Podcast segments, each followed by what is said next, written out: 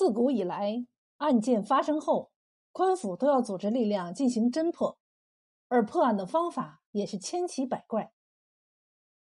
晋国公韩晃在润州时，一天晚上，他和属下们登上万岁楼喝酒，酒兴正浓的时候，韩晃放下了酒杯，脸上露出不高兴的神色。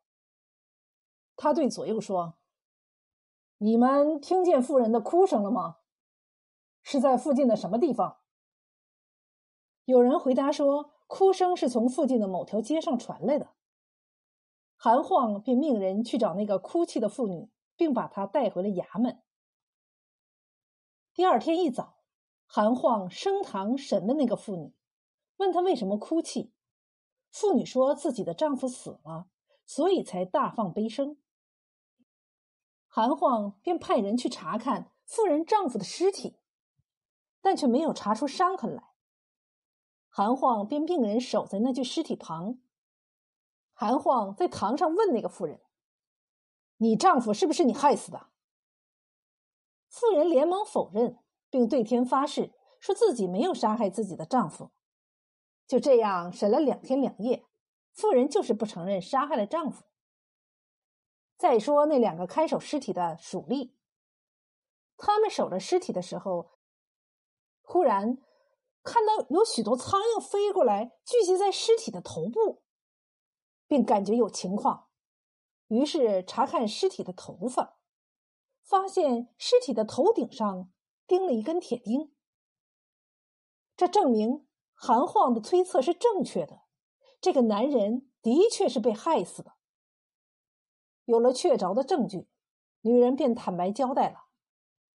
原来，她与邻居家的男主人私通，便灌醉了自己的丈夫，把一根铁钉。钉进了丈夫的头部，害死了丈夫。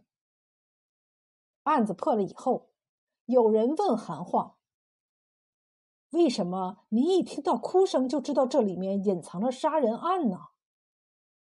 韩晃回答说：“我觉察到他的哭声，哭得很急，却感觉不到悲哀；一味的干嚎，却暴露出恐惧的心态，所以。”就猜测到这里面肯定有问题。大家听了都佩服不已。无独有偶，汉代的王充在《论衡》中也记载了一个类似的案子。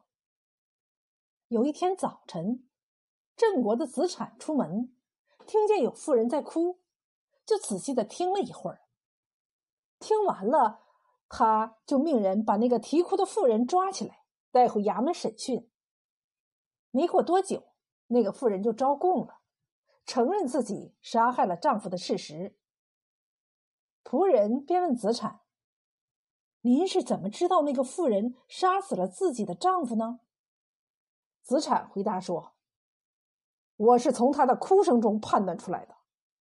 大凡正常人，对于自己亲爱的人，知道他病了就会忧虑，担心他会死去。”他去世了，则会悲痛不已；而这个妇人哭死去的亲人时，却让人听出了心怀恐惧。所以，我就判断这里面一定隐藏着不可告人的秘密。韩晃和子产两位官员能从别人的哭声中分析出事情必有蹊跷，并进而侦破人命大案，实在是不简单。细节决定成败，这句话真是千古真理呀。